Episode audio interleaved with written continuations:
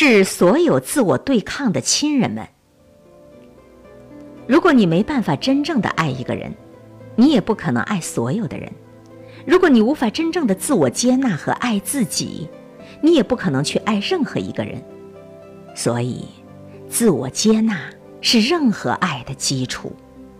自我接纳包括我们的身体、身世、智力以及过往的一切和当下的状态。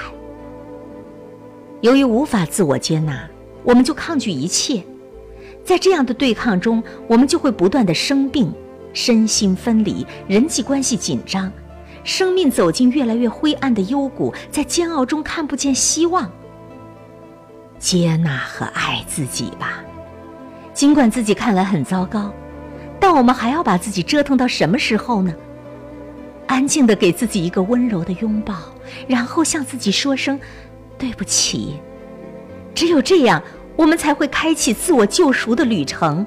也才会在自己的泪光中，看见喜悦的光明。